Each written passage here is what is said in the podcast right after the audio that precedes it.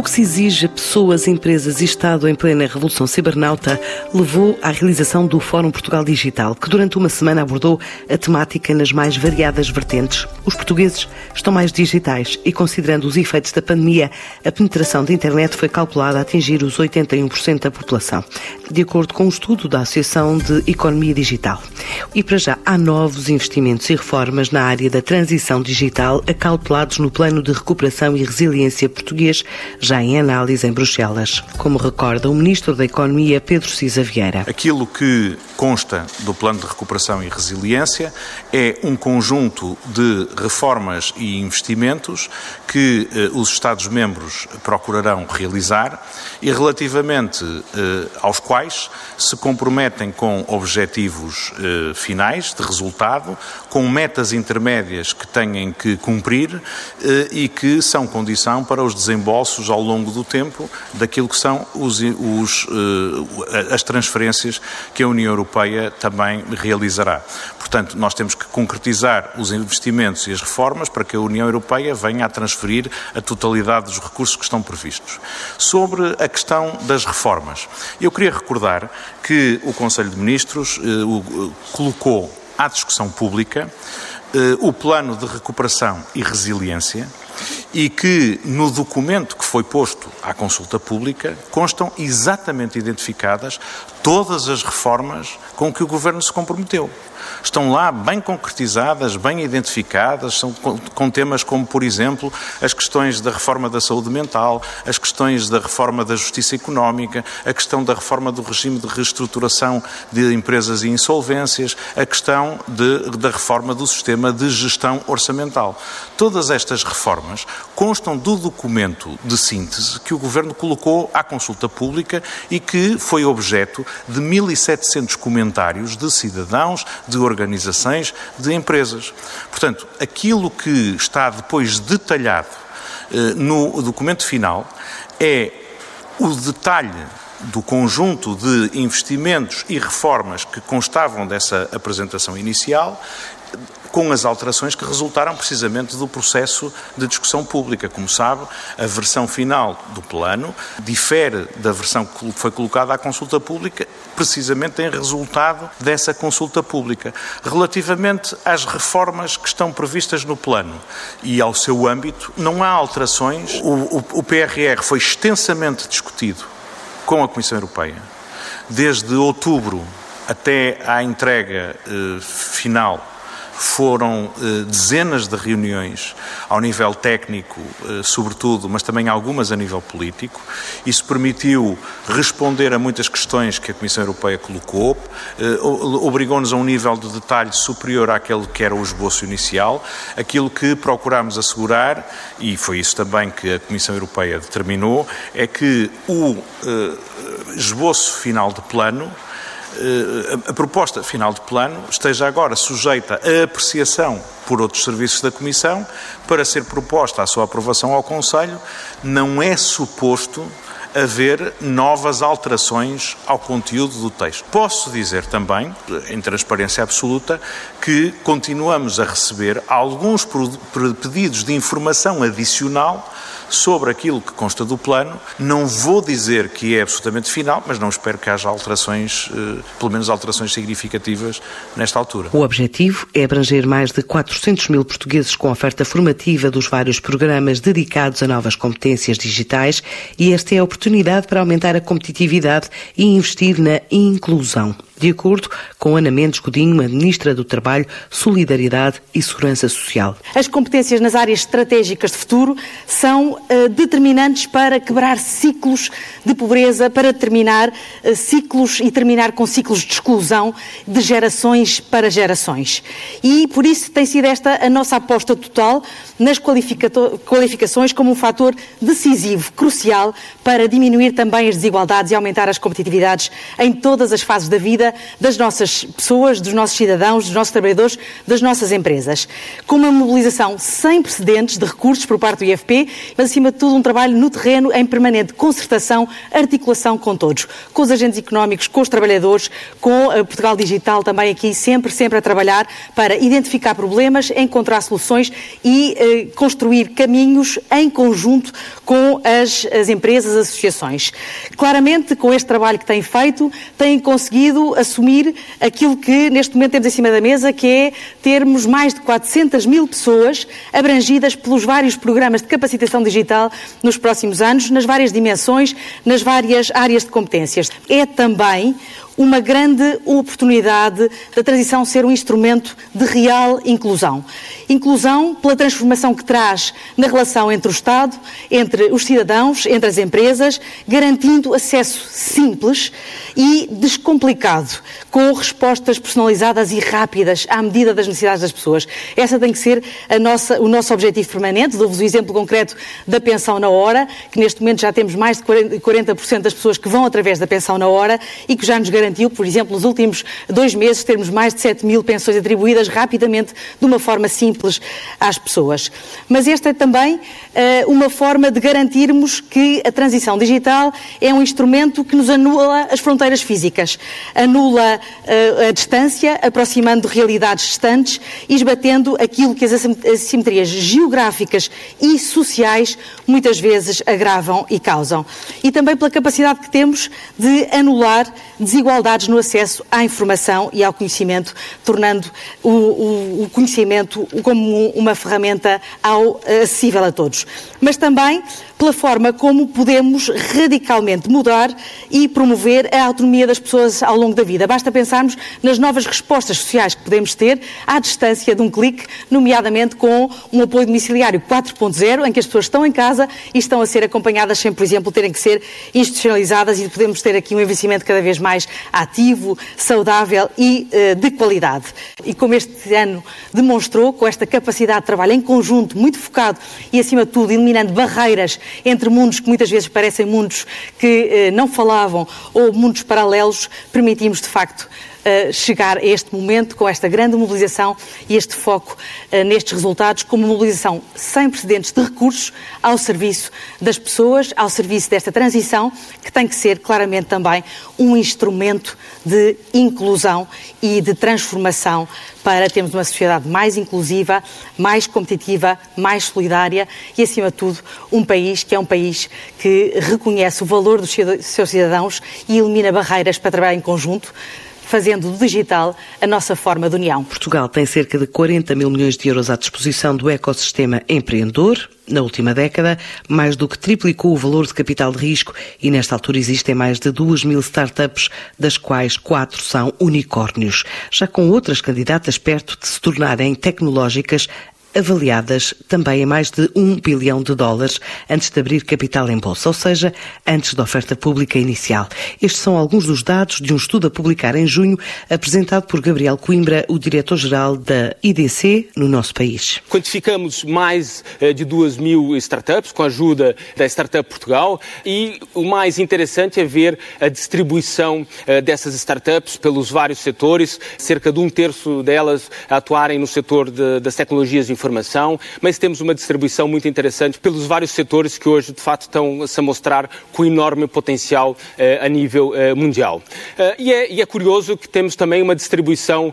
muito interessante ao nível geográfico, portanto, não é um fenómeno apenas de Lisboa, Porto ou Braga, mas vemos o desenvolvimento de norte a sul, nas ilhas, e, portanto, isso perspectiva um desenvolvimento bastante sustentável do nosso ecossistema nos próximos, nos próximos próximos anos. Hoje já temos quatro unicórnios entre as nossas startups e temos uh, várias outras uh, scale-ups a aproximarem-se de, dessa marca, que é uma marca muito relevante para, as startups. Portanto, foram de facto 10 anos muito relevantes, comparado com a média europeia, estamos ligeiramente acima. há um outro aspecto que é muito relevante e nós analisamos com, com bastante detalhe, é a questão do talento, que é hoje fundamental para o desenvolvimento de qualquer uh, ecossistema empreendedor e de startups e acho que esse é um dos aspectos mais relevantes uh, hoje, uh, é que de facto somos uma das melhores opções, best value for money em termos de talento, de facto temos qualidade por um preço que hoje é bastante abaixo da média europeia. Se olharmos para aquilo que é o venture capital, que se calhar representa a maior parte do investimento, de facto vemos que nesse ecossistema europeu hoje já temos um valor muito significativo, 41 mil milhões,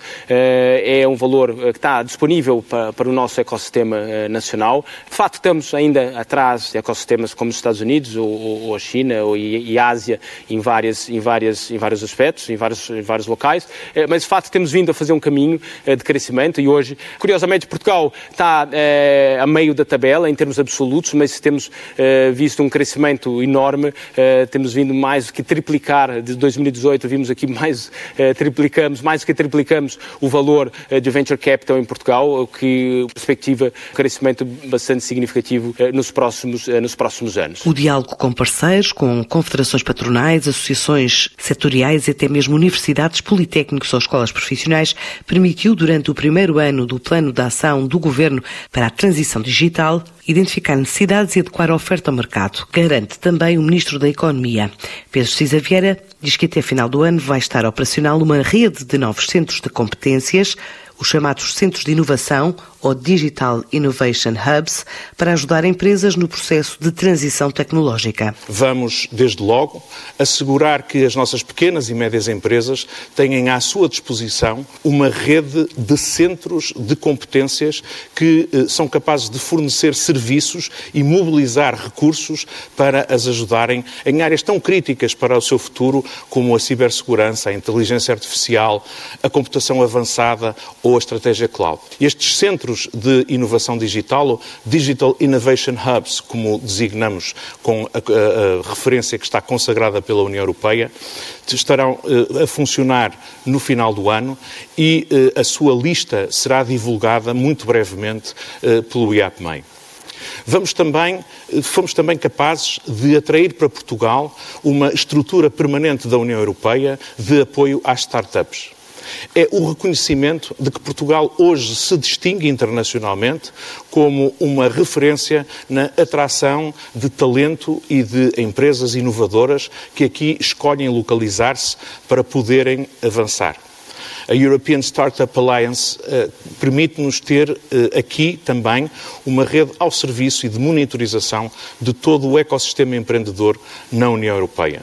mas é também um sinal do compromisso que estamos a fazer com a nossa própria rede de incubadoras e aceleradoras e a vontade que temos de apoiar mais, de várias maneiras, as nossas startups. O caminho da digitalização permitiu já atrair para o país a sede da Agência Europeia do Empreendedorismo, a ESNA, querendo posicionar Portugal no pelotão da frente da inovação de acordo com André de Aragão Azevedo, secretário de Estado da Transição Digital. Este projeto de trazer para Portugal a Europe Startup Nations Alliance foi de facto um movimento em que nos empenhámos fortemente, aproveitando a presidência portuguesa da União Europeia, eh, no sentido de fazer de Portugal aquilo que consideramos poder ser a sede europeia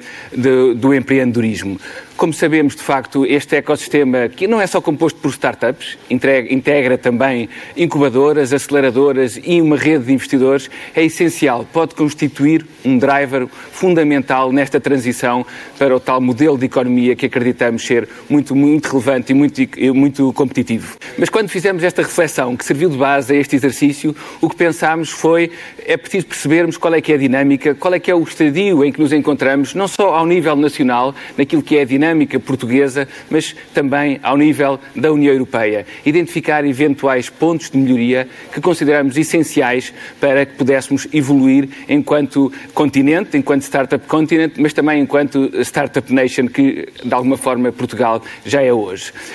Há, há, um desafio que a senhora Presidente da Comissão Europeia lança, que é quer a Europa, no seu conjunto, continuar a ser o playground de, outros, de outras regiões, ou queremos de facto assumir o papel que nos compete enquanto enquanto líderes digitais. E o que fizemos foi uma análise retrospectiva. Como é que a Europa tem evoluído nos últimos tempos, nomeadamente na última década? Uma evolução positiva, mas ainda assim aquém daquilo que são os nossos principais concorrentes. E os nossos principais concorrentes são, sobretudo, os Estados Unidos, naturalmente que também nações mais pequenas que nos devem servir de inspiração e de referência. Estou a pensar em Israel, estou a pensar em Singapura. São, de facto, startup eh, countries, startup nations, startup cities, que de alguma forma se tornaram muito relevantes à escala mundial, exatamente alicerçando o seu modelo económico na dinâmica das startups. Mas quando percebemos também esta comparação, esta análise comparativa e de benchmarking, percebemos que houve, ao nível da União Europeia, um efeito de crescimento que ficou aquém dos nossos maiores concorrentes. O desafio é, portanto, como é que conseguimos incrementar o nível de competitividade do ecossistema europeu. Foi este o desafio a que nos propusemos e a reflexão que fizemos. Há contributos recentes para esta, para esta reflexão, nomeadamente a apresentação muito recente da Digital Decade, do Digital Compass europeu, por parte da Comissão Europeia, que apresenta também o ecossistema de empreendedorismo como um dos vetores de crescimento em que a União Europeia irá apostar na próxima década, com alguns dados que nos parecem muito relevantes. A ideia de termos pelo menos 75% das nossas empresas com a utilização de Big Data, de Artificial Intelligence ou de Cloud computing, dando aqui um salto em termos de maturidade digital, pelo menos 90% das nossas pequenas e médias empresas com um nível mínimo de intensidade digital, portanto, de incorporação dessa mesma tecnologia, e a capacidade também de nós duplicarmos o número de unicórnios que a União Europeia neste momento tem, que se fixa hoje, à data de hoje, em 122, e que a União Europeia se propõe duplicar, ultrapassando a fasquia dos 200. E por isso foi tão importante para nós promovermos esta agenda, partilhá-la com a União Europeia e conseguirmos o apoio e o patrocínio institucional por parte da Comissão Europeia, que deu de facto o seu aval à criação deste, e à validação desta iniciativa do governo português de criação da Europe Startup Nations Alliance, que passará a ser conhecida como ESNA, como uma entidade de referência nesta matéria e que acreditamos nos trará resultados muito tangíveis. Estamos agora a trabalhar naquilo que é a formalização da constituição desta entidade, que será formalmente constituída nos próximos meses. Acreditamos que poderá entrar em funcionamento no terceiro trimestre de 2021, para que possa de facto entrar em produção efetiva no último trimestre e, portanto, ainda durante o ano 2021, começarmos a ver resultados deste trabalho. Mas ainda há um longo caminho a percorrer para esbater assimetrias sociais, também nesta área digital, e um novo pacote de medidas foi aprovado já este mês pelo Governo, como anunciou André Mós Caldas, o secretário de Estado da Presidência do Conselho de Ministros, no final do encontro do Executivo a 6 de maio. Entre essas medidas contam-se a criação de uma tarifa social de acesso a serviços de internet em banda larga, a aprovação dos princípios orientadores do Programa Iniciativa Nacional Competências Digitais E2030, o INCODE 2030, através da qual se pretende posicionar Portugal no grupo de países europeus de topo em matéria de competências digitais. A aprovação da proposta de lei a submeter à Assembleia da República, que altera a lei do cartão do cidadão no sentido de simplificar procedimentos, de modo a facilitar a vida das pessoas e tornar a administração pública mais eficiente. Salienta-se a simplificação dos procedimentos de alteração da morada no cartão de cidadão e a possibilidade da entrega do cartão de cidadão por via postal, prevendo-se igualmente que os certificados associados de autenticação e assinatura possam ser ativados à distância mediante a utilização de mecanismos seguros. A tarifa social de internet é mesmo apresentada como novo pacote básico que entra em vigor a 1 de julho, inclui novos serviços e pretende beneficiar os portugueses que são abrangidos pela tarifa social de energia e água, como foi explicando o Ministro da Economia. Está em causa assegurar que todos os cidadãos portugueses, independentemente da sua condição económica, têm acesso a um conjunto de serviços básicos de internet que hoje têm uma relevância na nossa vida e na cidadania semelhante a de quaisquer outros serviços públicos.